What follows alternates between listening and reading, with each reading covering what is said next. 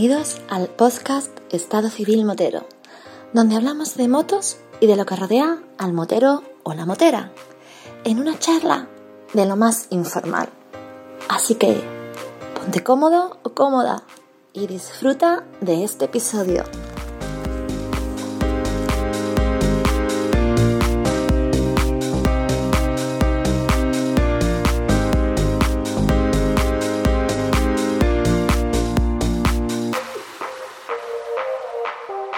¿Qué pasa, chaval? Hola, hermosa criatura. ¿Qué te cuentas? La madre que te parió. ¿Tú te crees que eso es forma de empezar un episodio? Eh, de- decirme a mí hermosa, tío. ¡Ay, que me quedo muerta! Pampi, vamos a ver, cojones. Hoy vengo de echar una tarde distendida, relajada, tranquila. Sencillita, tranquilita, respiro y hago así. Con mi señora, que también se lo merecía. Me he tomado un par de copichuelas, rato de esparcimiento y vengo muy contento y muy relajado. Te puedo llamar hermosa como te puedo llamar sargento de la legión. Lo que me coja. Bueno, yo, ah, ¿cómo, era el, el- era el dicho aquel? Admitimos pulpo como animal de compañía. Hoy te lo voy a es que- permitir. A ver, es que hay mejor, hay que me- es mejor, hay, a ver cómo lo digo. ¿Hay mejor animal de compañía que un pulpo que tiene ocho manos? No sé, yo No es te que va a acompañar nadie mejor que un pulpo. A ver, yo es que soy muy mal pensado, Gonzalo. Si tú me dices un- una, una cosa con ocho patas, con ocho manos, yo soy muy mal pensado, tío. Es que no es lo mismo ocho patas que ocho manos, ¿eh? ¡Abogado! Dale una vuelta a lo que has dicho, ¿eh? Bueno, vamos a centrarnos un poco en hablar en- de algo de motos. Que Eso, como- corramos el estúpido pero vamos a por las motos, que es lo que interesa.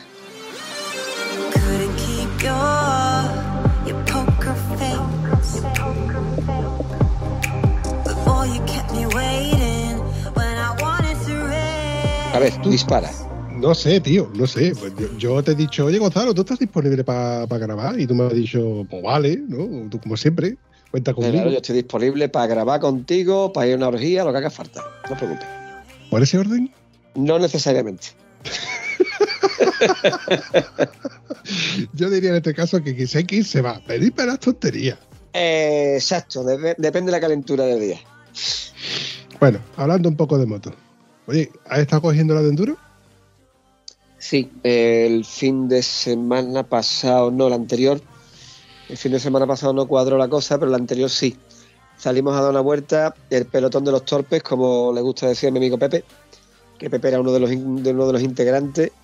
La idea era salir, pero como no venía ninguno de los pros, y lo que queríamos todos era salir a dar una vuelta, divertirnos, embarbascarnos lo necesario, lo justo, eh, irnos para casa con una sonrisa de oreja a oreja es lo que hicimos.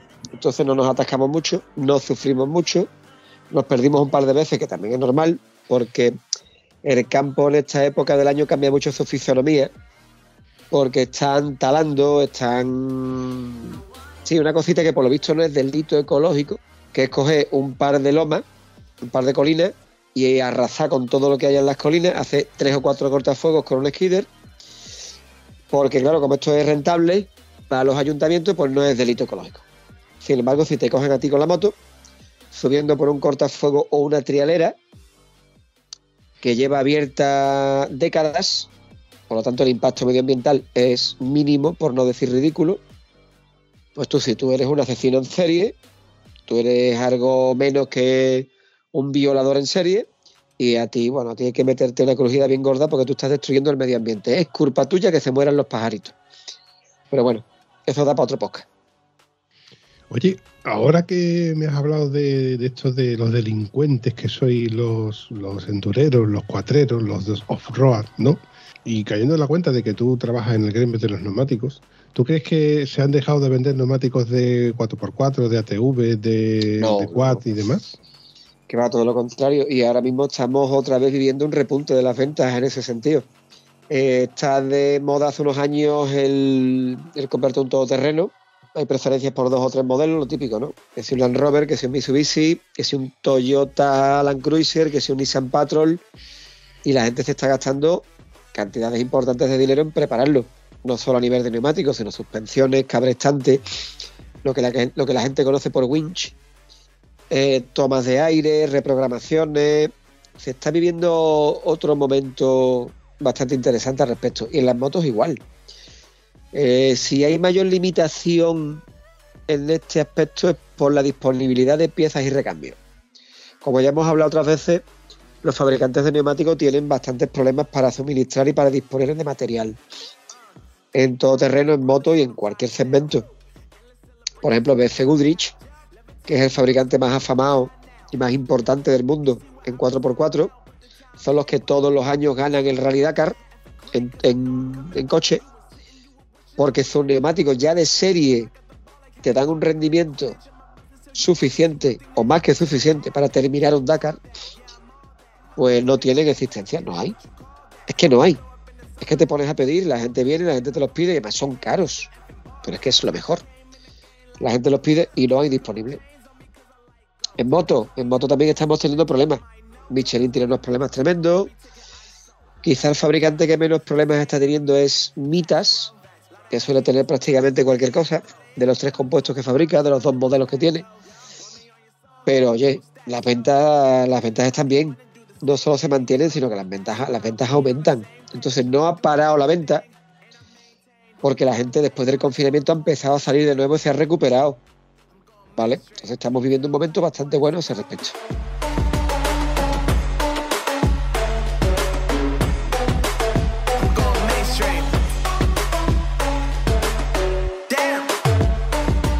La pregunta era porque mm, tengo la sensación de que, de que ya no veo tantos quad y tantos ATV andando por, por ahí. Lo Claro. típico, de que, de- lo típico de que llegas el domingo a, a echar aire en las ruedas o a repostar la gasolinera y se reunían allí todos los quad para repostar sus ATVs y demás, y los 4x4 y salían por ahí la- las monterías, ¿no? Lo típico que siempre veías 4x4 por las monterías y demás pero me da la sensación de que ya no se ven tanto, al menos siempre estoy hablando de mi zona, ¿no? De aquí en Huelva, ¿no? De la capital. Que sí que es verdad que siempre se han reunido por allí, lo, lo- lo- lo típico, ¿no? A lo mejor Sí. que llegaban a la gasolinera y te veían los coches con, con los cuales en los remolques o con las motos. Sí, pero son, es que son dos cosas distintas, ¿verdad? Las monterías se siguen haciendo, todo el que se puede permitir tener un coto de caza e ir a una montería lo está haciendo. Las monterías siguen estando ahí. Quizás puede que haya cambiado un poco el perfil del coche que utilizan para ir a la montería, porque antes todo el mundo tenía un 4x4 gordo, iba a la montería, estar puesto y hoy día con un todo camino te sirve porque llegas allí, los caminos están mucho mejor, están más practicables y no te hace falta tener un Land Cruiser o un Nissan GR que llegas hasta el puesto perfectamente. Pero eso se sigue haciendo. En cuanto a los quads, sí, los quads tuvieron su época dorada en 2005, 2006, 2007, que tú te veías a los, a los Suzuki LTZ, los Kawasaki X400F, te veías quads por un tubo. ¿Por qué? Pues porque primero, con un carnet de coche ya lo podías llevar. Dos, eran baratos. Hablamos de vehículos que estaban entre 6 y 7 mil euros, que aún hoy sigue siendo barato. Y además podías llevarlo con carnet de coche, con lo que mucha gente se lo compró. Matrícula agrícola, el seguro agrícola, muy barato tener un quad. Y yo me acuerdo de sábado, a mediodía, ir a repostar y encontrarme en la gasolinera, por ejemplo, a Rafa Rubén, que tenía uno, y te encontraba, yo me acuerdo exactamente un sábado que conté 25 quads y ATVs. Joder. 25 juntos. Pero claro, eso, eso fue la excusa perfecta para que las autoridades dijeran, pues con esto hay que acabar. Si nosotros los de las motos de enduro ya teníamos problemas para circular por campo, pero bueno, nos dejaban ir, nos pasaban la mano un poquito, no, no nos hacían mucha presión. De pronto encontrarte ese montón de quads por un camino, pues les dio ya gasolina definitiva para decir, no, esto hay que prohibirlo, esto hay que pararlo y esto hay que terminar con esto. Cambia la normativa del quad, ya era mucho más difícil tener uno, hacía falta carne de moto, etcétera, etcétera, etcétera, y se los cargaron en dos años. De venderse lo que no se había vendido en la historia, a no venderse ni uno. Es que ahora mismo quads no se venden. Lo que se venden son quads de trabajo, los ATV o UTV, los de, dos tracciones, vehículos más tranquilos, o los, o los estos buggy que se ven ahora, que algunos dicen, no, es un quad con, techo y volante. Bueno, no- pueden compartir motor, suspensiones, pero es otro tipo de vehículo. Y eso sí se ha puesto de moda ahora, como los Polaris. Eh, los Polaris, no, perdón. Sí, Polaris tiene una versión, que es la que va al Dakar. El CF Moto tiene el CF1000, que es un pedazo de maquinón. Yamaha tiene el suyo con el motor de la moto de agua, un tres cilindros, que es un avión. Eso se está vendiendo mucho ahora. Pero quads es que no ves uno ni de coña. Es que no ves uno ni de coña. Claro, tú imagínate que te encuentras en un camino 15 o 20 quads venir de frente y un quad no hace daño, pero piensa que un quad es como un coche de rally.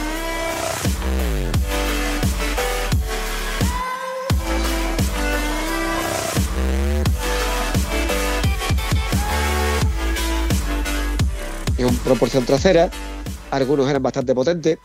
Eso entra en una curva, da el tío un golpe de gas y uno no hace mucho daño, pero cuando han pasado 15 20 tienes un perarte formado. ¿Vale? Degradan mucho el terreno. Claro, las autoridades tuvieron que tomar nota. Además, empezaron a haber accidentes, parapléjicos, tetraplégicos. Tuvieron su momento de gloria, pero eso se tenía que acabar porque fue un desmadre. Y, y ahora mismo verás que es que no se vende ni uno. Es que no ves uno por ningún lado. No, no, no, no. Yo recuerdo que en Huelva teníamos un concesionario que era I más D, ¿no? I más D Sí, motos o I más D recuerdo. Suzuki. Y tú llegabas al concesionario y te veías las cuatro o cinco motos que tenía por allí en, en- en- en venta y preventa, pero siempre tenía dos ATV, el LTZ 400 y el LTZ 450. De hecho, uno de ellos los tenía así puesto como, como si fuera una trila así con, con pendiente, con, con cortezas de pino, como si fuera Claro. un, un reclamo precioso, que es que te llamaba la, la- atención. Y el amarillo, ese amarillo fuerte. Y yo que te ponía, dices, tío, hostia, esto, con esto me siento yo potente. Y se vendían como rosquillas. Eh, me comentó de que hubo una campaña, etcétera. Bueno, y de buenas a primera, tío, mm, desaparecen. De, de- Sí. de ver tantos ATV por la calle como en su día veías tú Pespinos y Riesgo y Puscondor y Derby Senda y Derby FDS por la calle todos los días haciendo ruido, por derecha, izquierda, por todos lados. Ah, de buena primera ya no ves ninguno. También creo que la mala fama que se les dio a, a- a ese tipo de vehículos era el, el- ¿qué, qué perfil de usuario ves tú en un ATV LTZ 400, LTZ 500, Claro, un es que? ¿Qué, qué, tipo de perfil? Un chaval de menos de 40, ¿no? Con cierto poder adquisitivo y que le daba igual quemar gomas o le daba igual lo que sea. De hecho, se, se- invertía dinero en esos bichos, ¿eh? Sí, yo me acuerdo de. O sea, vamos por partes.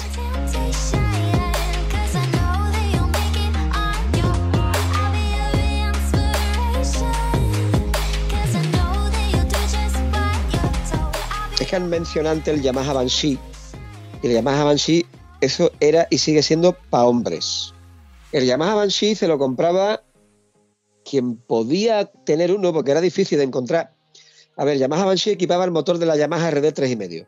Un bicilíndrico 350 en dos tiempos sin válvula de escape.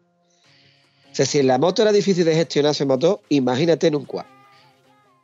Vale, tiene la ventaja de que, bueno, que el quad va por campo, que si derrapa pone problemas, más divertido es, pero eso machacaba a cualquier ser humano. Cualquiera que haya pilotado un quad sabe el esfuerzo físico que hay que realizar para llevarlo, mucho mayor que el de una moto. Te cansa mucho más, es más exigente.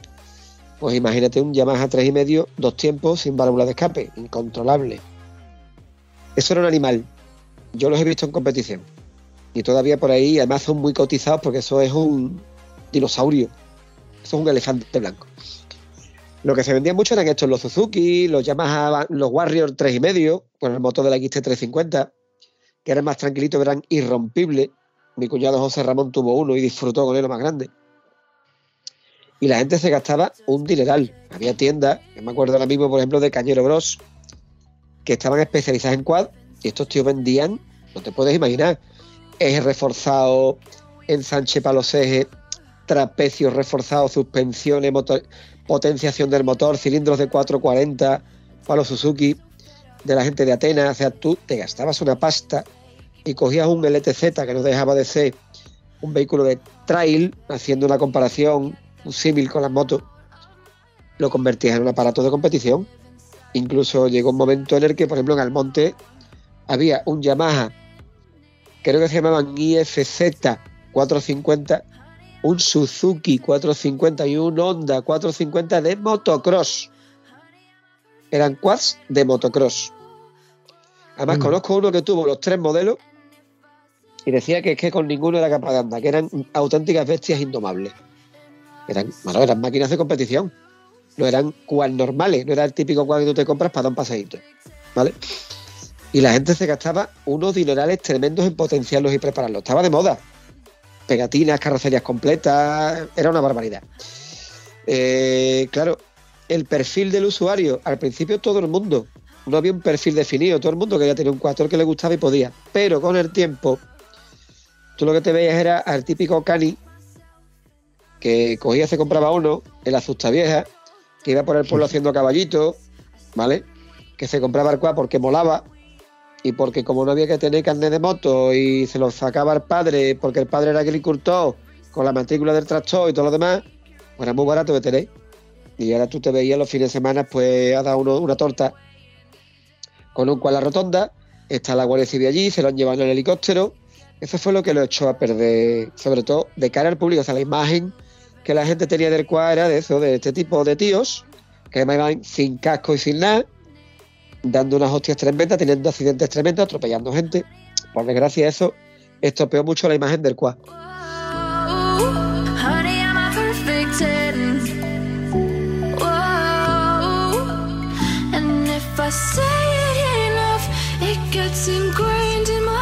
Y ahora, el otro día, precisamente ayer, le montamos a un chaval unas cámaras en un LTZ que se ha comprado, porque tenía un problema con una llanta. Las llantas del LTZ son muy blanditas, se doblan y se estropean con nada.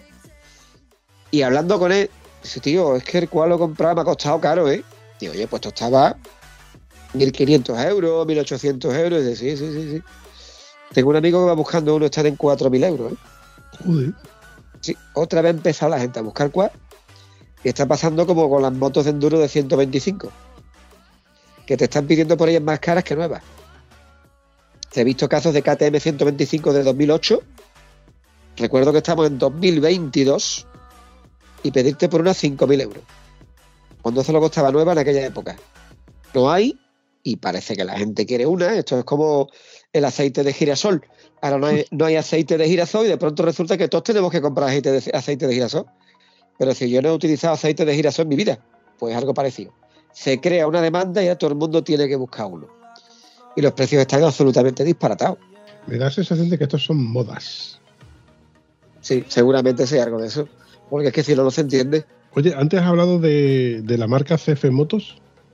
¿En cuál? CF Moto. Los chinos que ya han aprendido, nosotros nos creíamos que no, pero los chinos han llegado a un momento en el que ya, oye, les hemos dado la tecnología, ellos ponían la fuerza de producción, ponían a los, como le gusta decir amigo mío, ponían a los esclavos, y los chinos ya han aprendido, y ya de allí vienen productos de mucha calidad. A ver, no tenéis más que ver las motos que están llegando. La Benelli, la TRK, es un auténtico éxito de venta. Y porque Benelli es una marca que todos conocemos de origen italiano, pero el producto está hecho en China. Vogue, del grupo Thompson. Eh, ¿Cuál era esta otra que a mí me gusta mucho, coño? Sí, hay varias marcas en el mercado de motos asiáticas, motos chinas, que están triunfando porque las calidades son tremendas. Hablamos de suspensiones de calidad, de frenos Brembo, de inyecciones y ABS Bosch. Ellos ya han llegado. Y a partir de ahora sus productos pues empezarán a tener calidad y precio de productos europeos. El buggy este, el CF Moto CF Force 1000, tiene una terminación exquisita. Y además van muy bien. Yo tengo un cliente que me trae uno con bastante frecuencia, porque por desgracia el hombre lo rompe bastante. Y oye, hay que verlo y hay que darse una muertecita en él. ¿eh? Estamos hablando de un bicilíndrico, un bicilíndrico de 1000 centímetros cúbicos en V, con el cambio de la transmisión de un scooter de los grandes, o sea, es automático, tiene un par de velocidades para adelante y para atrás, y 80 caballos. Dos tracciones, cabrestante winch. Oye, es una virguería y un vehículo muy divertido. Y el precio no es un disparate. Te digo esto porque yo vi de estos, estos vídeos que me aparecen en YouTube, que tú ves algo y lo dejas que siga YouTube haciendo su algoritmo y empiezas a, sacarte vídeos raros, ¿no? Y quiero recordar que era de la marca CF Motos, una moto que era súper pintora. Y de hecho hablamos en el grupo de Telegram. Lo que pasa es que no recuerdo exactamente qué moto era, tío. Se ha sacado ahora la 800 con motor KTM. Y también ha sacado la, la equivalente en China a la BMW RT, que lleva el motor KTM, un motor KTM 1290, si no recuerdo mal, ¿eh? Si alguien que nos oye nos puede corregir luego en los comentarios, que lo haga. Que es la moto que lleva la policía china en estos momentos. De esa hemos hablado en el grupo, sí. La 800 MT, que es la que lleva el motor Pero KTM no eh, 790. Pero no es CF Moto, porque me he metido en CF Moto, he visto el catálogo de, de Quad y ATV y en los coches estos que tú dices. Y luego en motos aparecen dos motos bastante pintonas, la CF Moto 650 GT y el C50 MT, que es la Trail. La Correcto. GT, tiene, la GT tiene una pintaza, tío. Te cuento sobre la CF Moto GT.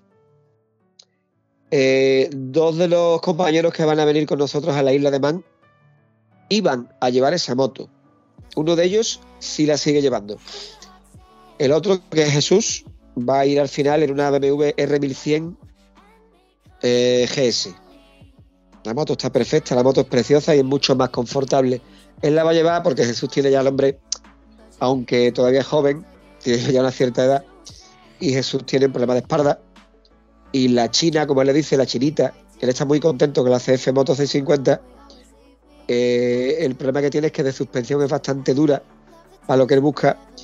Y entonces la moto es un pelín incómoda. Y ha decidido llevar mejor la, R- la, GS.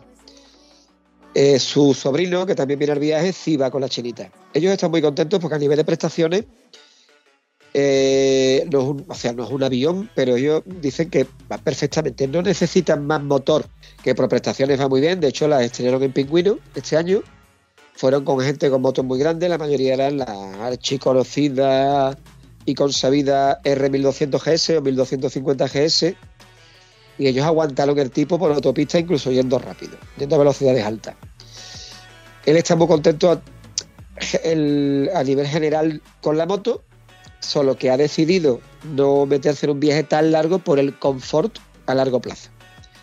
En una ruta de un día o de un par de días la moto no plantea el mayor problema y ellos están muy contentos. Pero ya para meterte casi 5.000 kilómetros que vamos a hacernos a Man y por la capacidad de carga va a ir con la otra. Y yo creo que puedo acertar con la BMW. Pero esta, estoy viendo la ficha técnica y, la verdad es que no pinta nada mal. ¿eh? No sé cómo andaría de precio, pues sería cuestión de echarle un vistazo rápido a internet. A ver, sabéis ya que yo no suelo hacer eh, episodios de características técnicas y demás, pero es que me ha llamado la atención este tipo de motos, la CF Moto en este caso, la 650, que ahora os voy a contar la GT, pero que también exi- existe la versión trail asfáltica, que es un poquito más fea. A mí esta GT me mola porque me recuerda a las Kawasaki por el, por el bifaro y demás. Sí, sí. Y la receta es muy buena, en bicilíndrico en paralelo, refrigerado por agua, evidentemente, con de cuatro tiempos, 650, o sea, ocho, válvul- ocho válvulas, inyección Bosch, con su EQ, arranque eléctrico, multidisco, vamos, certificación Euro 4, Euro 4, ¿eh? ojo, no es un Euro Sí, 5 sí. ni Euro 6, Euro 4, o sea que todavía Igual hay que actualizar la información que estamos viendo, pero lo que sí es verdad es que hace un par de meses en motociclismo la estuvieron probando con sus competidoras del mercado y salía muy bien parada. Tenemos que tener en cuenta que aunque ya tienen un producto bastante redondo y conseguido, todavía les falta un puntito para estar a nivel de producto europeo. Mm. A nivel de un poquito tosco el motor, la respuesta que tiene, pero bueno, un poquito tosco no significa que la moto no sea fácil y cómoda de llevar.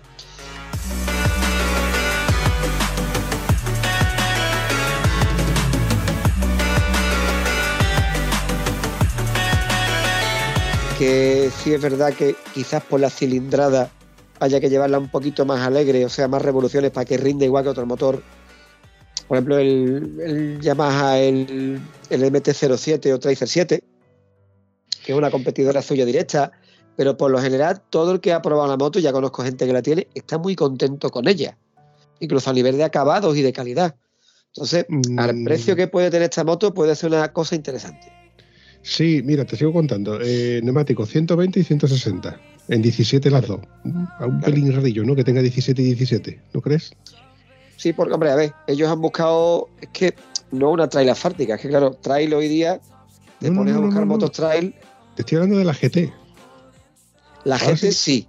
Ahora sí que La te digo la GT diferencia con la, con la, con la asfáltica. 60 caballos, 6 velocidades, multidisco, bla, bla, bla, bla, bla, bla. Horquilla telescópica callaba regulable, mono Ahí, amortiguador. ahí tienes tú que de suspensiones va espectacular. Sí, sí, sí, mono Callaba. amortiguador. Tipo cantilever, también callaba regulable. Luego de suspensiones yo creo que daría igual. capacidad de carga, eh, peso en vacío, 211 kilos. No, no, ligerita no es. Es otro de los handicaps que tienen que solucionar todavía los fabricantes chinos. Sus motos son pesaditas. Fíjate, por ejemplo, lo que es la Benelli, la TRK, que es una motito que no es, excesiva, no es excesivamente grande, aparenta tamaño, pero es pesadota.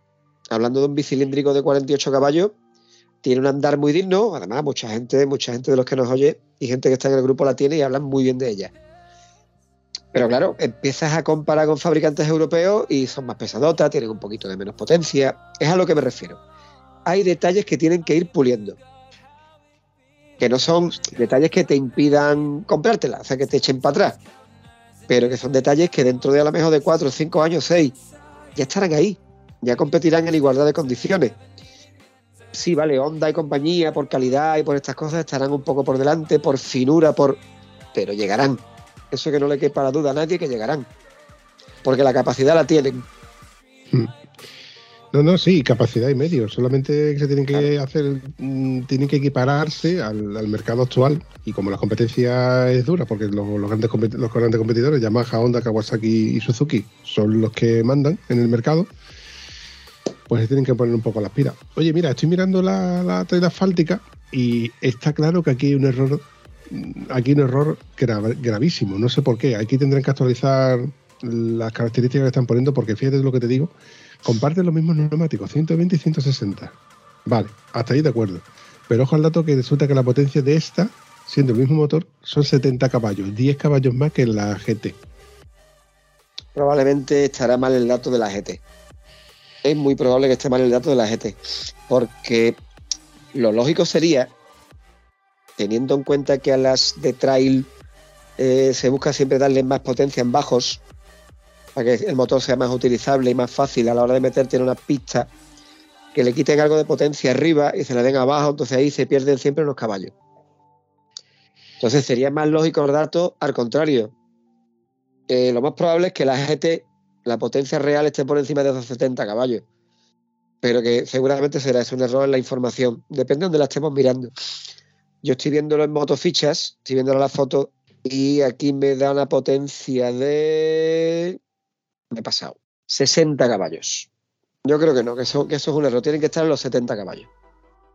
Bueno, lo curioso es que yo estaba buscando en CF Moto la 800 esa que se supone que yo había visto en YouTube, pero no aparece en ese catálogo. Sin embargo, eh, lo típico, pones en YouTube y CF Moto y apare- te a imágenes y sí aparece, pero aparece, eh, me aparece en soymotero.net. En soymotero.net pues están las características. ¿Sabes la moto que te digo? La, la 800 MT. Sí, la que han presentado en el salón este último, la moto esta que lleva el motor, como hemos dicho antes, el motor de la KTM 790, que además esta moto la ha diseñado Kiska. O sea, la misma empresa, es que aquí las relaciones entre fabricantes no solo están a nivel de yo te cedo motores o te vendo motores y tecnología y tú a mí me fabricas las motos, sino que en el caso de la CF Moto 800 MT Touring, además el diseño es de Kiska, que es quien diseña todas las KTM, todas las Husqvarna, o sea, es la tercera pata del triunvirato, ¿vale? De la Santísima Trinidad, de las tres empresas más poderosas que hay en Austria, que son KTM, Red Bull y Kiska. Que las tres trabajan con una relación muy estrecha. Las campañas de publicidad de Red Bull y de KTM las hace Kiska, los diseños de las motos los hace Kiska, o sea, son impresionantes. Pues CF Moto ha recurrido a ellos y ellos son los que le han diseñado la moto. Kiska siempre se ha caracterizado por diseño un poquito extravagante. Yo reconozco que a mí hay modelos de KTM y de Husqvarna que no me gustan. Coño, no me gustan. Hay otras que me parecen muy bonitas, pero hay algunas que no. La, la Husqvarna, la Bitpilen y Svartpilen, ¿vale? Que yo las he tenido ya en el taller, son muy pequeñitas, muy divertidas, lo que tú quieras, pero, tío, hay que echarles un rato mirándolas, ¿eh? Ese depósito cuadrado con esos dos salientes que pegas un rodillazo y te revienta el... Vamos que no, que a mí que me perdonen. El que la tenía hablaba muy bien de ella. Pero eso es más feo que, pe- que un frigorífico por detrás. Esa era una 701, ¿no? Creo que era. La 701 y la 401, porque una lleva el motor 390 y el otro lleva el 690. Vale, vale, vale, vale. Sé qué moto me estás diciendo. Es rara de ver, ojo, no es para mi gusto.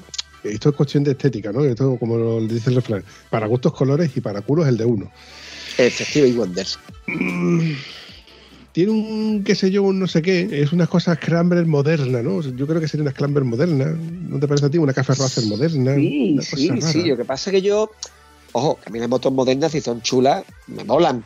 ¿Vale? El fabricante este chino, que no me sale el nombre ahora mismo, tiene unas Scrambler preciosas, pero escúchame, yo es que veo una Bristol o veo una Fantic Caballero o veo una Motor Hispania Boga Rocker 125 y se me cae la baba.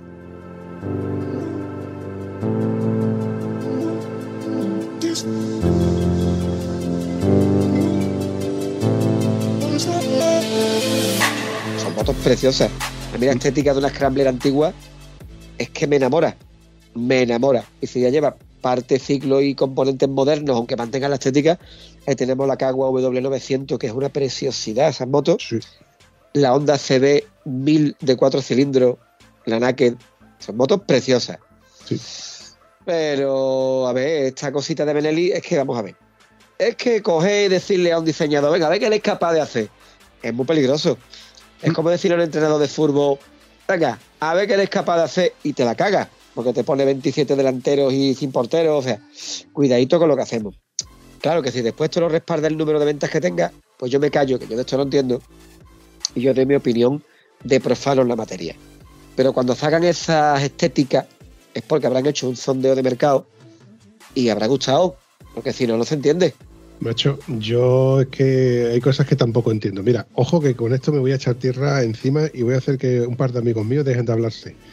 Pero, tío, la KTM 790, la 890, esa moto con ese depósito ahí abajo que estéticamente te da la vista directamente ahí. Menos mal que es negro, porque si llega a ser naranja o blanco, o- tío, es que me, me pega, me, me- me da una bofetada directamente.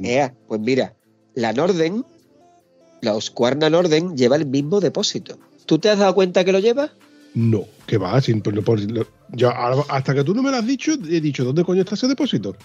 Ea, pues ¿por qué? Porque el diseño que han hecho de la Norden eh, han conseguido que la parte de abajo del depósito parezca que es un cubrecárter. Míralo en la foto, ¿vale? Y verás tú, coño, es que lleva el mismo depósito de la 890 y la 790, claro, pero lo lleva camuflado. Entonces los Husqvarna tienen una imagen más limpia, más bonita. A mí la Husqvarna me gusta muchísimo más que la KTM, pero Hombre, por muchísimo favor. más. Por favor. Además la Premium, que se supone que viene mejor equipada, mejor... eh, la imagen de marca Premium de Husqvarna la sigue manteniendo. Pero el depósito es el mismo. Que oye, que ese depósito es una grandísima idea. Mientras más cerca del suelo el centro de gravedad, la moto es más manejable, más estable, etcétera, etcétera, etcétera.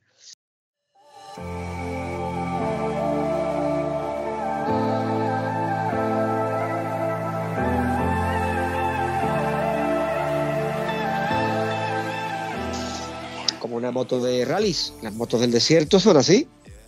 Depósitos muy largos hacia abajo. Para conseguir eso, manejabilidad y estabilidad. Y yo, Pero luego es, tienes que conseguir que eso no, no hiera a la vista. y es verdad, estoy mirando las imágenes y, y, y porque tú me has dicho que es un depósito, porque parece un cubrecárter muy grande, porque están pintados en gris y como va en consonancia con el carenado, no es que no es que no es que no, o sea, que es bonito. Claro. Es que han acertado. Por eso te digo que los de Kiska algunas veces hacen cosas muy raras y otras veces aciertan. Y otras veces aciertan. Ahí la han, conseguido tú la moto no la ves ni pesada, ni desgarbada, ni mal hecha. La ves estéticamente compensada. Esa moto a mí sí me gusta. Me dan a elegir, evidentemente me la compro. Antes que la KTM seguro. Repito, lo que estamos hablando. Que para gustos, colores, cada, y cada uno tiene su culo. ¿Vale? Pero a mí me parece mucho más lograr y acertar la estética de la Norden que la otra. Si yo tengo que elegir entre las dos, habiendo una leve diferencia en precio, elijo los cuernas, que probablemente es el objetivo del grupo KTM, que se vendan muchas más cuernas, porque además les ganan más dinero. En la marca Premium, vale un poquito más cara, pues gano más dinero. Hombre, yo creo que es una, una- una apuesta muy acertada. Tengo dos marcas dentro de mi propio sector, ¿no? de mi propio, o sea, de mi fábrica tengo dos marcas. La pata negra, que sería KTM, y la Hacendado, que sería Husqvarna en este caso. Aprovecho No, los señor. componentes de KTM, ¿no? Es al contrario. Mira, eh, la organización de las marcas dentro del grupo KTM-AG es la siguiente. Eh, KTM la marca de referencia del grupo, pero la marca Ready to Race, preparada para competir. Teóricamente, que de eso podíamos estar hablando también un ratito sobre las KTM de enduro. Es que por eso te lo decía, tío. Pero es que, claro, buscan tres clientes distintos. Ahora, el cliente que quiere un producto premium, de más calidad, mejor acabado, mejor equipado, y evidentemente está dispuesto a pagar un poquito más por algo más exclusivo, elige una Husqvarna. Las Husqvarnas de enduro, para empezar, traen cubrecárter y traen cubremanetas, y la, y la KTM no trae cubrecárter y trae unos cubremanetas más sencillitos. Eh, a nivel de suspensiones, a nivel de motor, a nivel de muchas cosas, la Husqvarna, ¿vale? Va mejor equipada que la KTM. De ahí que valga un poquito más. Y Gas Gas, que es la tercera marca del grupo, está destinada al cliente que no quiere tanta zarandaja, le importa menos que tenga un equipamiento tan exquisito, unas suspensiones tan elaboradas y todas estas gaitas, y quiere un vehículo que vaya bien. Es el, y yo lo voy a decir, es el Dacia del grupo. Es el Dacia del grupo, ¿vale? Y, ojo, que está proyectado que también tengan su mototrail. Con lo que probablemente nos encontremos una gas gas de trail con el motor 890, más baratita, más sencillita, eh, pero que está previsto que la desarrollen. De hecho, cuando se presentó la marca estaba ahí. Oye, me recuerdas al anuncio de Antonio Resines diciendo, esto es sin mierdas, ¿no? Si, si a esto le quitamos el nombre... Lo que es una magdalena de toda la vida, no más fin de los cojones, pues igual. Déjate de más fin, quitarle la sombrillita al coste. Y yo un gin tonic de toda la vida. Que los gin tonic modernos para beber te lo tiene que colar antes, tiene que sacarle todas las mierdas que le han echado. ¿Vale? Un cubata, chiste. coño. Se lo muevo con el ciruelo, está de moda así, podala ahí con el ciruelo. Eh, el, el nivel, el nivelito es, es impresionante.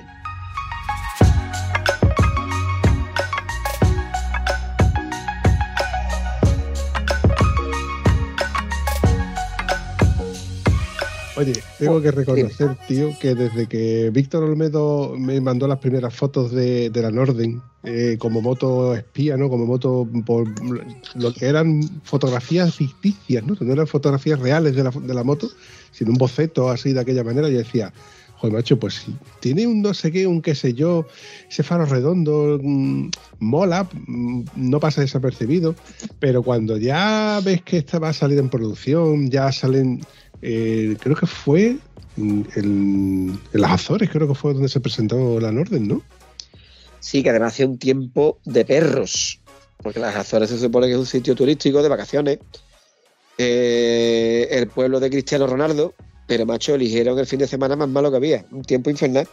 Sí, sí, sí, sí. Yo vi muchísimos reportajes de muchísimos periodistas que salieron allí y la típica foto que salen todas las motos bien aparcaditas, en filita, que parece que yo, es que la, la han puesto al milímetro. Esa Qué foto. bonito, te entran ganas de subirte y no llevártela y decir, te la va a devolver tu padre. No, ni nada.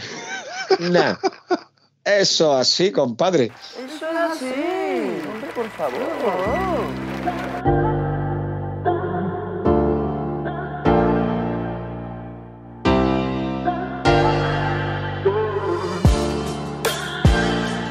Y yo, el primer vídeo que yo vi, que además lo vi eh, a través de Instagram, es de un corredor que no sé si, os- si os sonará, yo, yo lo he mencionado muchas veces porque lo sigo y me encanta, que se llama Linton Poskit.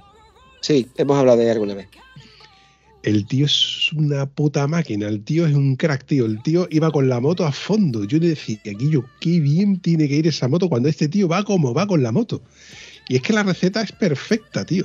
Tienes los componentes de pata negra de su hermana. Tú dices que es la low cost. Yo digo que es la, la, la pionera, ¿no? Vamos acá, porque primero salió la KTM 790, la 890 en este caso, y sus componentes la han aprovechado para la Norden. Claro, la Norden, lo pronuncio mal, no es Norden. Es que lo estoy leyendo en el depósito. Yo, es que, yo es que el sueco no domino. Yo me cuesta trabajo el español, imagínate el sueco. Pero debe ser Norden. Norden. No tiene acento, no tiene una O arriba de la E como escriben los suecos ni nada raro. Debe ser Norden, Sí. norte, o algo por el estilo. A ver, yo no digo que la KTM será low cost, esa va a ser la gas gas. La KTM es que yo voy a hacer un paralelismo con las marcas de coche, que esto lo entiende todo el mundo. El grupo Volkswagen. Husqvarna sería la Audi. Yo pago más, pero porque me llevo más.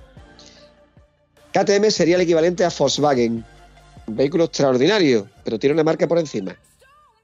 Y, hombre, Gas Gas teóricamente estaría no al nivel de SEAT ni el de Skoda, sino un poquito por debajo. Sería un vehículo Dacia con muchas posibilidades. Pero, pregúntale, esto ya me baso en opiniones de gente que la tiene, que la ha probado, o sea, no es experiencia mía. La suspensión de la Norden le da mil patadas a la de la KTM 790 y 890. ¿Por qué? Pues porque tú estás pagando más porque el vehículo viene mejor equipado a todos los niveles. Y uno de esos niveles es la suspensión. Que a todas las KTM hay que trabajarlas, ¿eh? Las de serie, sinceramente, una moto de trail, ¿para qué narices quieres tú preparar la suspensión? Si ya de serie se supone que tiene que ir bien. Pero se escucha de gente que la tiene que no, que no está conforme, que la suspensión delantera no va bien, que la trasera es muy seca. Pues esos problemas creo que ya no los tiene la Norden. Porque tiene un nivel superior de suspensión White Power. ¿Vale? Repito, hablar de suspensiones de KTM podemos estar hablando hasta el mes que viene, hasta ahora, de las motos de enduro y de motocross, ¿eh? Podemos estar hablando. Sí. Porque es un tema interesante. Te vendo dos palos de escoba, ¿vale? Coño, pues esta suspensión, no te preocupes que te vendo los cartuchos cerrados maravillosos, que tú se los pones, dame mil pavos más. Y te saca otros mil pavos más. Y te compras una triste Rieju, por, por un ejemplo, y traes mejores suspensiones que una KTM. Y no tienes que hacerle nada. En fin, mercadotecnia. Oye, si hablamos de suspensiones y de caro y demás, vete a mi moto en el año Catapum, ¿eh? 2008, que ya era una moto que era cara, lo que pasa que era pionera en su segmento porque está en un segmento 800, ¿ves? Sí, sí, llegó ella a la primera. Sí, y ahí tienes, suspensiones que la trasera es la única que es regulable, la delantera más seca que, bueno, muy blandita, muy larga, con ciertas posibilidades, pero que había que hacerle muchísimas cosas para ponerla a la altura de, la- de, de- de lo que actualmente está en el mercado. Ojo, con esto lo único que digo es que si a mí me dan la que no me dan la KTM o me dan la Gas Gas, mm, tú dame que yo ya yo, como dice mi buen sí, amigo sí, Luis. sí, hombre, hombre, por favor, hombre, por favor, no pises las flores. Eso es así, pero vamos a ver, es que al nivel que han llegado, y yo comparar una moto de 2008 con motos de 2022, no es muy justo. Por una cosa que decía el Piti, por ejemplo, y tenía toda la razón. Decía, eh, pues igual yo mi BMW se va a quedar conmigo. Todos sabéis que Piti tiene una R1200 GS triple black. Perdona, perdona, te, te voy a, te voy a, perdona que te, te matifique, que no es una triple black, es una Michael Jackson Black Edition. Me has pillado mariquita, pero tienes razón. Tienes razón. Era una moto negra que quería ser blanca. Exacto. Es verdad. Es blanca. Pasada por la lavadora. Era un puto negro que terminó siendo blanco. Sí, sí, es que es muy caprichoso el muchacho. Bueno, pues tenía razón en lo que decía. Dice, porque yo con mi moto estoy muy contento y va muy bien, pero las motos de hoy día han mejorado mucho en seguridad, en suspensiones, y esa evolución es la que yo busco. Yo no es que no quiera seguir con mi moto, yo estoy muy contento con mi moto, pero una nueva de ahora trae mejores suspensiones, trae una ABS que funcione mejor, trae esas mejoras en seguridad, trae suspensión regulable, trae cosas que antes no traían. Entonces, no es que las motos de antes no vayan bien. Yo ahora mismo no necesito más que mi Triumph, me sobra. Pero el día que pruebe una Triumph 900 GT Pro, pues proba- probablemente diré, quiero una, pero las quiero ya. Mm. Porque esto es como todo, mientras no pruebes algo mejor que lo que tú tienes, eh, como dice el chiste, que está muy feo, no os vayáis a enfadar, pero el chiste es que es muy bueno. El que no tiene otra cosa con su mujer se acuesta. ¿Me entiendes? Entonces, si tú todos los días, todos los días jamón, o sea, todos los días garbanzo, todos los días garbanzo, el día que te dan jamón, pues tú dices, yo quiero jamón. Eso es así, compadre. Eso sigue siendo así. Eso es normal. Entonces, por ahí tenemos que pensar que, claro, tener una moto moderna. A ver, tampoco estoy de acuerdo con esto que hace mucha gente de cada dos, tres, cuatro años cambios de moto. ¡Ah, toma por culo!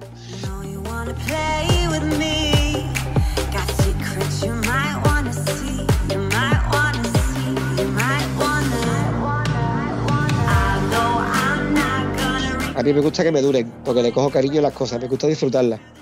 Pero que tú cambies de moto cada 8 o 10 añitos, sí, porque das un salto. No solo cualitativo, porque todo mejora en calidad, sino un salto en la seguridad que te va a proporcionar ese vehículo. Y por ese lado sí es interesante. Ahora yo te propongo la siguiente, la siguiente tesitura y ojo que te voy a dar razón en lo que tú me estás diciendo. ¿eh? En el salto e- equitativo, que es un, un salto abismal. Mi moto en 2008 costaba 9.400 euros de, de serie, Pelay Monda. ¿eh? Una moto, como ya te digo, suspensiones cerradas, con neumáticos con cámara. A ver, lo que había en aquel entonces. Y ahora, por esos 9.900 euros, te compras una CF Moto que va súper cargada en tecnología, con un mogollón de mejoras que superan a la mía en muchos aspectos. Ojo, si te quieres comprar el equivalente a mi moto en la actualidad, con un euro 5, un euro 6, estamos hablando de un 850 que son, ¿cuánto? 14, 15, 16 mil euros. Sí, si sí, te vas a un full, claro, si te vas a un full equip. Si ahora, por ejemplo, en mi caso, este, que yo siempre hablo en primera persona, como buen tiso que soy, si tuvieras que tener que comprarme una moto, lo veo muy complicado, con mi poder adquisitivo, ojo, de poder eh, acercarme a una BMW 8 F850 GS, ya no hablamos de la Adventure, pero estamos hablando de, esos 14 o 15 mil euros, por poner un ejemplo. Cuando tienes una CF Motos por 9 mil euros, con faro full LED, ya no tiene cámara, con frenos J. Juan. Tío, es que es un. Brembo, Brembo, Callaba, Zacaridades. Vamos a ver, claro, es que está, por un lado, el secreto del éxito del fabricante asiático, que tiene un producto que ya es de calidad, porque no olvidemos, no olvidemos, de que los motores de marcas muy, muy conocidas, que todos conocemos, europeos, los fabrica gente en China como Longzheng. Entonces ya han aprendido, tienen la tecnología, tienen los medios, como hemos dicho antes, y te ofrecen un producto barato. Pero barato para lo que te están ofreciendo. O sea, te ofrecen un equipamiento tremendo por un precio que dices tú, oye, que yo esto en una moto europea tengo que gastarme 2.000 euros más. Entonces te plantea la duda y tú dices, coño, voy a probar. Y oye, a día de hoy todo el que tiene una está muy contento. Se han escuchado algunos problemas en Benelli, no hay por ahí. Pero mayoritariamente los usuarios de la moto están muy contentos con ella. ¿Qué significa? Pues que cuando se corra la voz, se venderán más.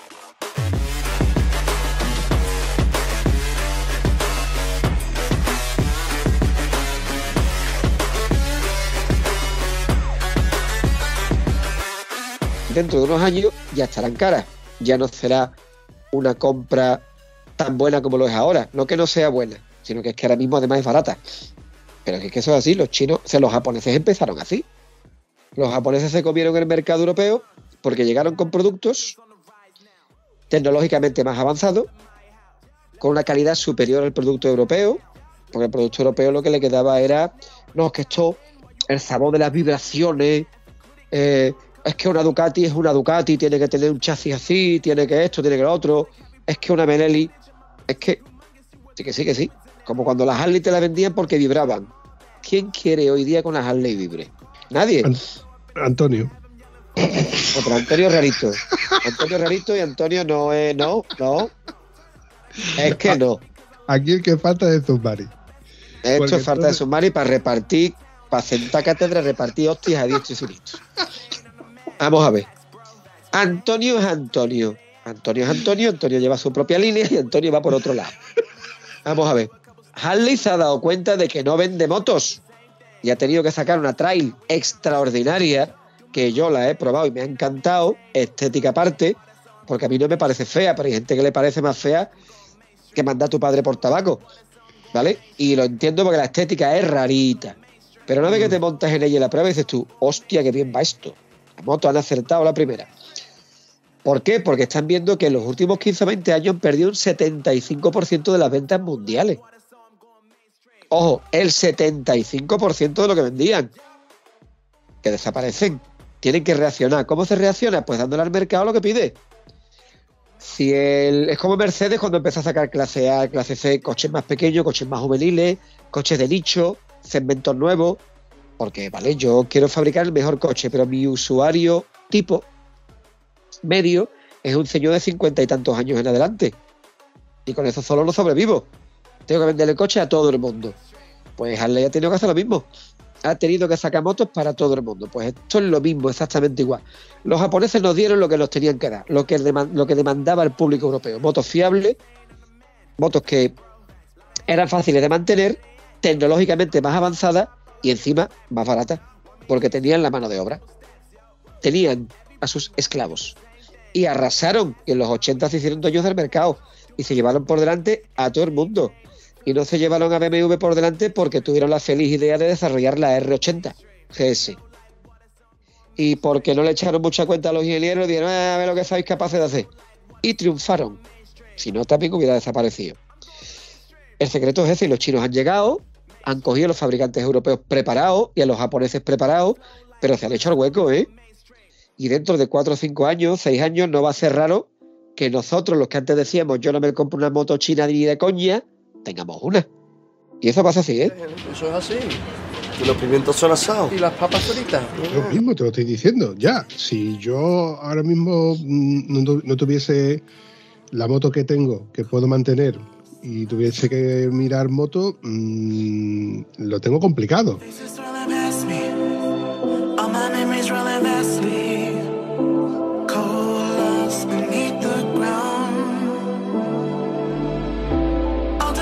Mira, la moto competidora según soymotero.net es la Suzuki Vectron 1000, la KTM 890 Adventure y la Tiger 900 GT. Motos que están en 11.300, eh, 14.500 euros en el caso de la Suzuki. Me estás hablando de la CF800, ¿no? La Sí, de la CF Moto CF800. 800. Eso sí, eso sí. Claro, es que el target, el público objetivo de esa moto es la gente que compra ese tipo de motocicleta. Claro, porque tiene un motor 800. Tienes que compararlo con gente que tenga motores de entre 700, 800, 900, que más o menos por ahí se mueve, por potencia y por aspiraciones. Y van ahí, claro. Ahora a ti te dices tú lo que tú estabas comentando. Coño, es que me quiero comprar una F850, pero es que vale pela y monda 14.000 euros. Luego el resto accesorios. Esta me la están dando en 12 o en 11 y viene equipada hasta arriba, hasta con maleta. Coño, la duda te la plantea. Y si la duda te la plantea, al final picoteas. Vamos a probar. Coño. Coño, es que así han llegado las Benelli a donde han llegado. Siendo una moto asequible, full equip, eh, con maletas, con la opción de asfáltica y con la opción de trail. eh, evidentemente pecando de ese gran peso que tiene y de un motor un poco contenido, pero mm, como yo le pregunté a un amigo mío, y yo, eh, ¿qué tal? Está por Italia tal y cual. Oye, que de la moto, nada, bueno, bueno, vale. Oye, ¿tú, ¿tú realmente hubieras hecho el mismo viaje con una moto más pequeña? Te estoy hablando de una 1250 GS Adventure. Me dice, Guillo, la verdad es que mm, no lo sé. Digo, bueno, te voy a hacer la pregunta de otra manera. ¿Tú has ido con la moto a fondo? ¿Tú has necesitado los 136 caballos y esos 250, 60, 70 kilos que, que necesitaba? Dice, no, podía haber hecho exactamente lo mismo con una moto más pequeña. Claro, es lo que hablábamos con Zorrillo el día que fuimos de acampada. Que decía, hombre, yo estoy muy contento con mi moto, pero yo estoy mirando la Tracer 7, porque creo que no necesito más de 75, 80 caballos. Es una moto fiable, manejable, barata, porque tiene un precio impresionante, y la capacidad de carga para ir yo solo tiene más que suficiente. El comprarte una moto mayor, más grande más potente es pues porque quieres tener la moto más grande del barrio, porque puedas comprártela, que a todos nos gustaría, ¿eh? que a mí una Triumph 1200 me pone, me pone mucho, pero se me va clarísimamente de presupuesto, muchísimo. Pero de poder, hombre, si yo viajara muy cargado, una moto de ese tipo, viajas cargado y no se entera. El par motor, la facilidad, todo ese tipo de cosas son las que hacen que tú te decantes por una moto de este, de este nivel. ¿Vale? Para tú viajar solo, no llevando tanta carga, oye, no te hace falta tanta moto. Repito lo que he dicho al principio, y a ti te pasará igual. Yo con mi 800 tengo más que suficiente. No necesito más. Ya he viajado con ella con algo de carga. Y la moto va perfectamente. Con prestaciones más que suficientes. Cuando vaya man, irá con más carga, el doble de carga que cuando fuimos a Portugal. Con tocar un poquito la suspensión trasera, un par de puntos para que tenga un poquito más de precarga. Yo creo que es suficiente. Y que a mí me diga alguien que no, que con 95 caballos no tiene suficiente, que vas ahí a 220 todo el tiempo, vas ahí subiendo paredes verticales, no.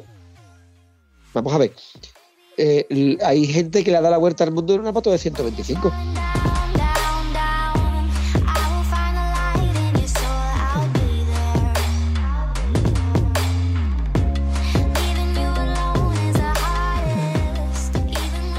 Yo me acuerdo de un tío en los 80 que fue a Cabo Norte en un Vespino, saliendo de Caldes de Montbui, Barcelona.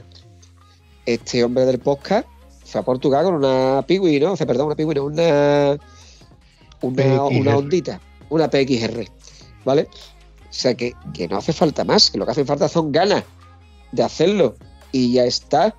Y cualquier moto te vale. Siendo consciente de lo que llevas y de lo que vas a necesitar, es suficiente.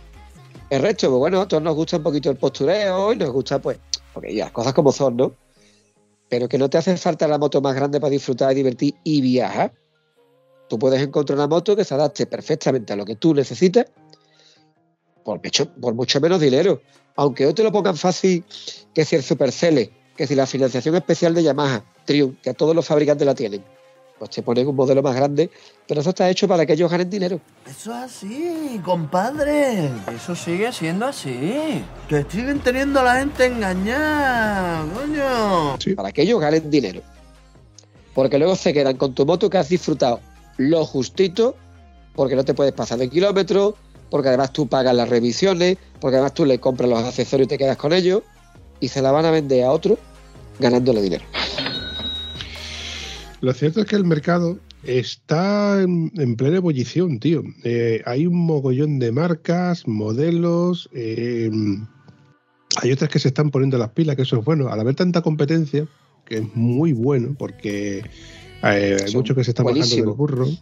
Claro. Sí, sí, yo, yo lo tengo con clarinete. Ahora ha llegado también Ducati, ha llegado también con otra trail más enfocada al, al trail que, La que- Desert X. Sí, porque, a, a ver, a mí yo tengo que reconocer que la, la multi me pone, me pone palote, ¿eh? me pone palote, pero Eh, verla- hombre, por favor. tío, pero verla con tacos es un sacrilegio, ¿eh? Sí, vamos a ver. ¿De verdad es necesario? ¿De verdad que coger un Porsche Cayenne y ponerle cubierta de taco, tío? Es que después te quejarás de que el coche vibra, que hace ruido, que te salta el control de tracción, que no es necesario, señores. Que sí, que el que quiera y pueda, que lo haga. Pero a mí me duele la vista, me duele el corazón y me duele todo. Vamos a ver, que levante la mano al que la nueva Du- Ducati Desert X no se la ponga palote. A mí me pone esa moto. ¿Por qué? Y yo, lo que yo he disfrutado de pequeño, de joven, viendo ese Dakar con las Ducati Lucky Strike, las Cajiba Lucky Strike, en manos de Eddie Orioli, en manos de Jordi Arcarón. A mí esa moto me encantaba, esa decoración Lucky Strike es preciosa. De hecho, en Almonte, no sé si lo he dicho alguna vez, hay una Cajiba Elephant 900 Lucky Strike. ¿Todavía? Sí. Hostia, pues a mí me gustaría verla, tío.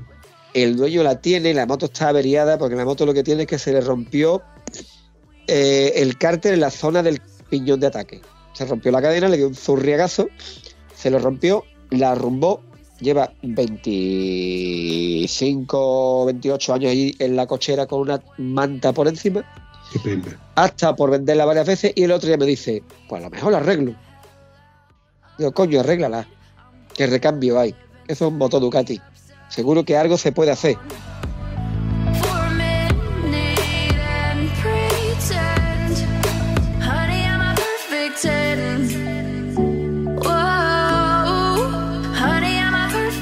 Yo me acuerdo de aquella moto con aquella estética imponente y aquellos colores de Lucky y a mí se me caía la baba. Entonces cuando la han sacado con el mismo concepto, una trail que por carretera va ahí como un demonio porque es el motor 950, ¿vale? Y encima posibilidades camperas para que le guste, pero con esos colores es una preciosidad. Lo malo es que ahora también está la MV Agusta con los mismos colores y la misma estética y, el mismo, y la misma orientación. Ahora te gustan dos en vez de una. Sí, pero ojo, mm, entre la Norden y la Ducati, yo me sigo quedando con la Norden. Yo qué sé, tío, yo qué sé. Pues Por estética, la Ducati. Clarísimamente. Pero si ya entramos en otras consideraciones, yo qué sé, tío. Además van a costar casi lo mismo. Verás tú, como al final van a costar casi lo mismo. No, estamos hablando, ah, vamos a hablar, vamos a suponer, hipotéticamente hablando, Gonzalo, de que nos ha tocado el cuponazo, ¿vale? Nos ha tocado el cuponazo. Vía libre, carta verde, como tú lo quieras. Llegas al concesionario y dices, quiero esa, esa que está ahí. No quiero esperar un mes, dos meses ni tres meses que vengan ahora con el tema de que no hay componentes y pollas y mira. Vale, quiero esa que está ahí. Elige. Vamos, vampiro. No pienses como un tieso. Uy, uy, uy, lo que ha dicho. Pues no, no, no. Acabas de decir que te ha tocado el cuponazo. Carta blanca. Llévate carta las dos, coño, llévate las dos. te las llevas las dos. Luego a la que no te guste le metes fuego en lo harto un cerro, pero te llevas las dos. Y además me las matriculas las dos con el número continuado. Claro. Ahí me has dado, cabrón. Ahí me has dado. Hombre, por favor. Tío. Me llevo las dos. Y ya está. Y el día que me levante con ganas cojo una y si no la otra, y si no, que la coja Jarvis, el super, el mayordomo de Iron Man, y a tomar por culo. Oye, por curiosidad, ¿cuántas motos tendrías tú en el garaje? Porque tú ahora mismo tienes dos y has llegado a tener tres, quiero recordar, ¿no? No, tengo tres, he llegado a tener cuatro. y porque no puedo permitirme más y no tenía más sitios, y no más. Vale, pero si pudieras permitirte tener motos, ¿cuántas motos tendrías? Mira, me acuerdo de una vez que en motociclismo publicaron un reportaje que era eso. Imagínate que tienes dinero y puedes comprarte todas las motos que te dé la gana. Por supuesto tendría una de cada disciplina. Si a lo mejor no me compro una es la de agua, no lo sé. Pero tendría de trial, de motocross, de enduro, una supermotar, una de viaje, una trail, una, o sea, tendría una de cada categoría, como mínimo, como mínimo. Y luego diría, pues voy a repetir, porque mira, me ha, salido una nueva que me ha gustado, me la voy a comprar. Y yo, cuando tienes dinero no tienes límite, no, puedes, no le pones límite a tus sueños, te lo compras todo y si te aburre, mira, te voy a contar un caso muy gracioso. Hace unos años en una convención de, de BF Goodrich, en Ronda, eh, venía con nosotros un piloto que era el que llevaba la marca en el Nacional de Rallys. Iba con un Dacia, no me acuerdo el nombre. De este chaval no me acuerdo el nombre. Iba con un Dacia preparado hasta arriba. Un Dacia Duster. Piloto oficial de Euromaster. Y nos contaba un día, ya coges confianza, empiezas a hablar, y, y estamos hablando y dice, mira, yo estaba dando cursillos de pilotaje en Marruecos, nos contó una anécdota y nos cuenta otra en el circuito de Ascari, allí en Ronda.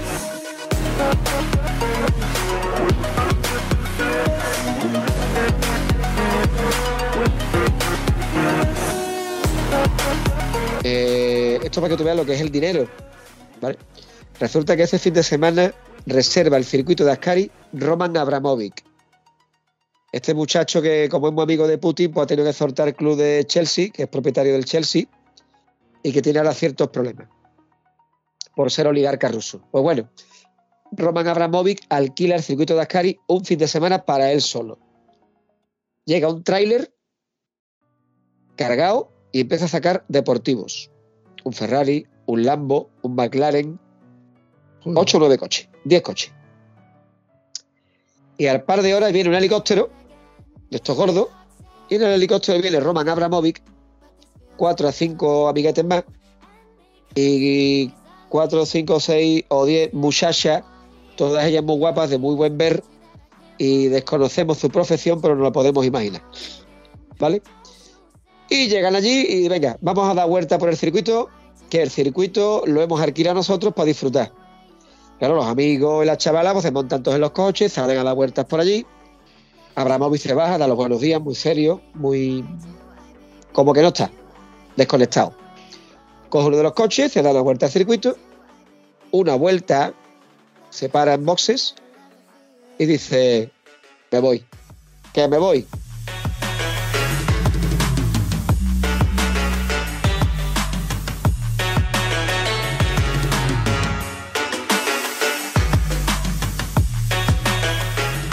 Se monta en el helicóptero y se larga. Y deja a los otros allí dando vueltas. El circuito reservado todo un fin de semana. Al día siguiente ni aparecieron. ¿Vale? ¿Esto qué significa? Pues que tú cuando tienes pasta, compras todo lo que te dé la gana y cuando te aburre, pues lo vendes o se lo prestas a alguien o directamente le metes fuego, pero no tienes límite. Y lo malo es eso, que como no tienes límite y lo tienes todo, te cansas de todo, te aburres de todo. Entonces yo tendría muchas motos, tendría todas las motos posibles y me compraría otras y me aburriría, me cansaría y al final pues no tendría ninguna. Prefiero ser un triste tieso con una moto con 10 años, con otra moto con 4 años, con otra moto del año 89, que es la más vieja que es la XT, y me ilusiono cuando veo la revista o cuando veo la presentación de un nuevo modelo, aunque a lo mejor no lo vaya a tener en mi vida, pero sigo teniendo esa ilusión de chaval, de niño, de esa moto me encanta, esa moto me cita, esa moto me pone burro, me la quiero comprar. Soy más feliz siendo un tieso que teniendo dinero. ¿Te das cuenta? Ole tu huevo, Gonzalo. Moreno, mi huevo es moreno. Bueno, pero ahora te voy a poner de tal manera esta, esta tesitura. La condición es motos usables, no por extravagancia, no por postureo. Motos que tú fueras a usar, que tú puedas usar, que tú tengas tiempo de usar, que tú eres, a ver, carta blanca para tú decir, venga, tengo disponibilidad hoy me levanto y elijo esta moto del garaje y no y no, no eres Joy, no eres John, John Lennon, John, Jay Leno, ¿vale? No eres Jay Leno. A ver, si es que yo, es que yo sí tengo una cosa muy clara, es que la moto que yo me compre tiene que ser usable. Porque es que tiene una moto. Vamos a ver, que no se enfade los usuarios de las motos custom. Que a mí la custom me ha gustado siempre. De hecho, yo estaba enamorado. ¿Os acordáis de la Morini Excalibur 501? Mm, No, yo recuerdo la, la Morini Excalibur, no, la Estaba la Kanguro. 3 y medio. La Kanguro 350. Bueno, pues la Kanguro 350 estaba la Kanguro 501 y luego estaban las Custom, que eran las Excalibur, de las más bonitas que se han vendido en la historia. Preciosas. Yo estaba enamorado de ellas. Yo estaba enamorado de la 883. Para mí la Harley más bonita que se fabricara la Springer Softail de los 90, con aquella arquilla de muelle. Pero esas motos, ¿para qué sirven? Sí, ojo, tengo amigos y clientes que han recorrido España entera y el extranjero montados en una. Esos tienen un valor que ríete tú del CIS campeado. Autonomías limitadas, suspensiones muy duras, motos muy incómodas. Pero ahí está el tío. Esta es mi moto y esta es la que yo quiero. Con dos cojones. Menos una custom que a lo mejor me compraría una para darme una huertecita el domingo. De las demás, tendrían que ser motos fáciles de usar. Ey, pues yo tendría una y te voy a decir cuál es. ¿Cuál? es? Harley Davidson V-Rod 1200. l- No me acuerdo exactamente la nomenclatura última que tenía, pero es la única que tiene dos tubos de escape, uno a cada lado. Y es negra Vamos a entera. Vamos a ver. Yo no he dicho que no vaya a tenerla. De hecho, que a lo mejor sería la única que no, pero igual me compraba una para darme el paseito. Pero vamos a ver, ¿a quién no le gusta una overrod? Y ojo, según Harley, para ellos fue una herejía, fue un error, fue. Vamos a ver, que Harley tenía. A lo mejor la sacaron antes de tiempo. Vale. Pero es que es una moto espectacular, es una moto increíble, es una pasada la overrod yo me compraba una por ser la moto que era. Es igual que te digo lo que hablábamos de John Britten. Yo me compraba una Britten con los ojos cerrados Oh. para ponerla al lado de la chimenea y mirarla. No, ni nada, tío. Ya está. Pues esto es igual. ¿Quién no tendría una moto de esa? Oye, Bueno, otra cosa. Vampi, hablando de motos así extrafalarias, pero que a todos nos gustaría tener una. Y las Confederate. espera, espérate que me, he dejado- me- me has dejado fuera de juego, tío, con tu cabeza. A ver, Busca Confederate. Bueno, cuando la veas vas a flipar. ¿cómo has dicho? Confederate. Potríncame el petate. Venga, pero aquí o allí. Cuidado que hoy es sábado sabadete, ¿eh? Potrinca. Venga. Te lo estoy poniendo a huevo, ¿eh? Escúchame, Pero que Confederate. sepa que yo soy vagón de cola, ¿eh? Te vas a reír, pero la, más que- la primera imagen que me sale cuando pongo Confederate es a- al, al pelirrojo ese haciendo esto con una bandera de confederada detrás. Con dos Claro, pocos. es que Confederate es confederado. Los confederados que eran los que perdieron la guerra de, de independencia de los Estados Unidos. Perdón, la guerra de independencia. Hostia, Corta. qué cosa más bonita, tío. Ahora sí la recuerdo. Ahora sí la recuerdo. Esta moto yo recuerdo haber visto vídeos en YouTube donde se arranca y se ve el depósito que es transparente y se ve la gasolina moviéndose. Madre mía, qué cosa más bonita, tío. Es una puta obra de arte.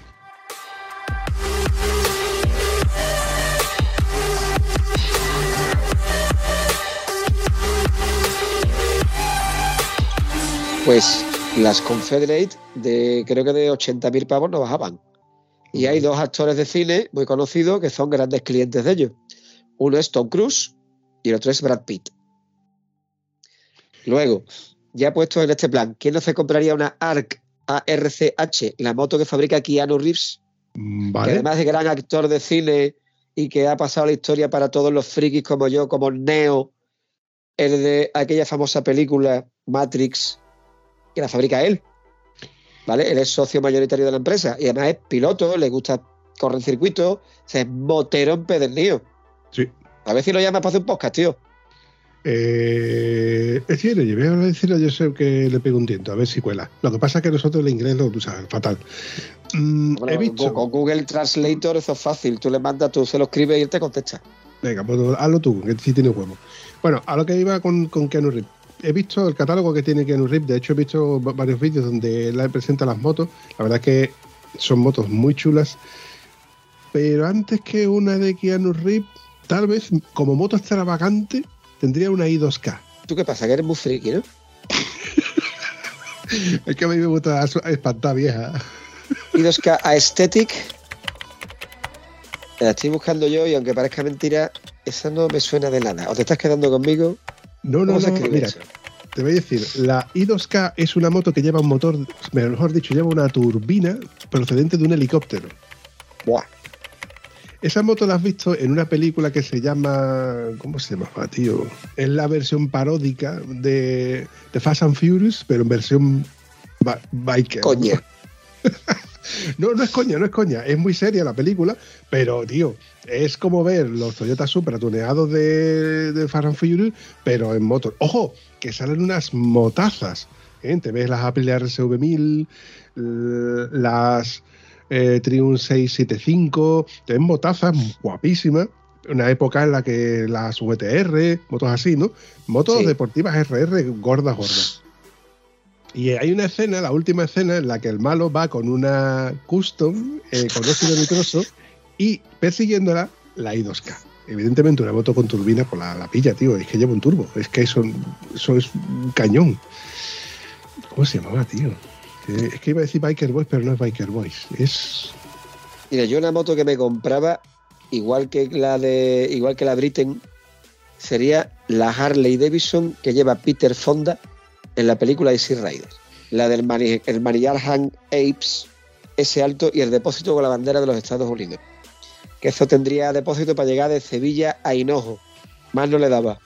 Pero esa moto es un icono de la historia, del cine y de la música. Esa moto poseerla, eso tiene que ser como el santo grial.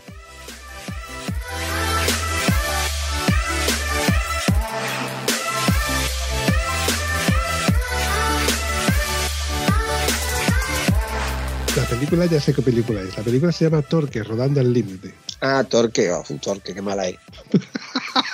No, tío, me, es puse a muy verla, me puse a verla un día y a los 10 minutos la quité. Digo, esto se la va a tragar. Que va, tío. La película es tan mala que por otro lado es buena. O sea, buena por, por las motos en sí, pero mala por las escenas en las que se ve al tío con una moto, mm, con una- solamente unas gafas de sol, la boca así abierta, como si llevara ahí a 300 kilómetros por hora. Vamos, es totalmente ridícula. Mira, hay películas que son muy malas, pero son de culto. Todos conocemos algunas. Y yo ahora mismo me acuerdo de dos en particular. Una, Ali G. Hola hijo de puta, pu- pu- pu- pu- putas, hola hijo de puta, pu- pu- pu- pu- putas, potata la G, al hijo de puta G, soy yo, el hijo de puta G. No toque las cosas. La película de Sacha Baron Cohen, que esa película es la polla. que mi mujer no entiende cómo me puede gustar esa película y yo cada vez que la veo anunciada la veo y si no la... Vamos, es brutal. Esa película es brutal. Y otra es El Vengador Tóxico, el monstruo de la fregona. Melvin, el monstruo de la fregona. Esa película de los 80. Hace 15 años, en Tromaville, Nueva Jersey, la capital mundial de la química tóxica, un tal Melvin Firth, que era un jovencito debilucho del servicio de la limpieza y 50 kilos, fue objeto de tantas burlas y tomaduras de pelo que fue a parar a un barril de residuos químicos tóxicos. Se transformó en una criatura terriblemente deforme, de talla y fuerza sobrehumana. El Vengador Tóxico, el primer superhéroe de Nueva Jersey. Después se hicieron dos secuelas de mierda. Lo sentimos. Típica película de serie B, ¿no? De serie Z norteamericana, de un pringao que hay en un instituto y le tiran un montón de productos químicos encima y el Melvin, el pringao, se convierte en el Vengador Tóxico. Nota de Schwarzenegger, se atop, coge un tío culturista, le pone una máscara de monstruo, de monstruo mutante, Antonio. y en la película pasa de todo. Antonio. Sí, pero Antonio no se ha puesto una máscara, Antonio se ha puesto pelo. Antonio ya era feo. Antonio ya era feo. ¡Zas en toda la boca! Ahora cuando nos está poniendo a parir, ahora que nos escucha. Y oh puta Gonzalo, ya verás tú cuando lo cojas. Sí, pero tú sabes que esto yo se lo digo desde el cariño más sincero y el respeto más absoluto que le tengo. Hombre, por favor, las cosas como son. ¿Eh? Bueno, Gonzalito, ¿qué te parece si vamos recordando este episodio? Que... Sí, porque yo creo que de un momento a otro mi señora esposa va a entrar por la puerta con una sartén en la mano diciendo, ¿tú no vas a dejar ya de hablar de moto o qué pasa? Que es hora de cenar. Sí, y entre otras cosas porque al final va a terminar cogiendo manía. Y yo me llevo bien con tu señora. Gonzalo, como siempre, un placer. Qué bien me la ha pasado. Y te El la- placer ha sido mío, yo sí que me lo he pasado bien, Y nos vemos la siguiente. que no va a tardar mucho. No te vas a librar de mí tan fácilmente. Y yo, que estamos a tres semanas de Linares. Estamos ya, ya, ya, ya. Yo estoy estresado por una razón. Lo del Linares no me tiene estresado. Pero está aquí ya. Pero lo demás me está sacando de los nervios ya, ¿eh? Ya estoy pensando en van todo el tiempo. Tic-tac, tic-tac, tic-tac, Tic-tac, tic-tac. Tú lo has dicho. Tic-tac, tic-tac. Gonzalo, un Pero abrazo, campeón. A ti, hijo mío, a ti. Cuídate, dice bueno. Y a todos vosotros, que seáis felices que finde. Adiós. Hasta luego. Si te ha gustado este episodio, puedes comentarlo en cualquiera de nuestras redes sociales. Es gratis y nos ayudas a seguir creando contenido. Y si además nos ayudas a compartirlo, nos haría mucha ilusión. Bueno, a la Vampi sobre todo, que es quien se le ocurra. Espero que os haya gustado tanto como nosotros. Hasta el próximo episodio.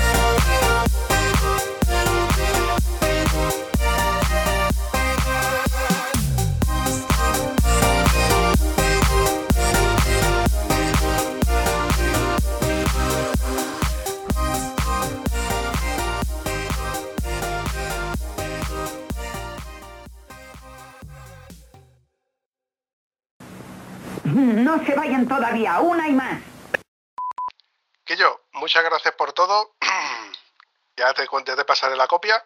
Y como siempre digo, que me la ha pasado, tío. Yo me lo he pasado de puta madre. Me Y para cuando no está con los amigos a gustito, Hombre, eso es así, cabeza. yo cenar ya que mi señora está diciendo que yo venga ya. Llevamos una hora, ¿eh? Una hora grabando. Qué bien. Eh, ¿Tú sabes que no estoy seguro si estoy grabando? Por la cuenta que te trae que haya grabado. ¿eh? Espero que sea un chiste como otras veces porque por la cuenta que te trae que haya grabado. Estoy grabando, estoy- pero he dudado, ¿eh? Por un momento he dudado. Hasta Te entrado- campeón. te ha empezado el muñeco de barro a asomarse por la salida de escape, ¿no? Hasta luego, Qué campeón. Adiós, tío. Hasta luego. Eso es to- eso es to- eso es todo, amigos.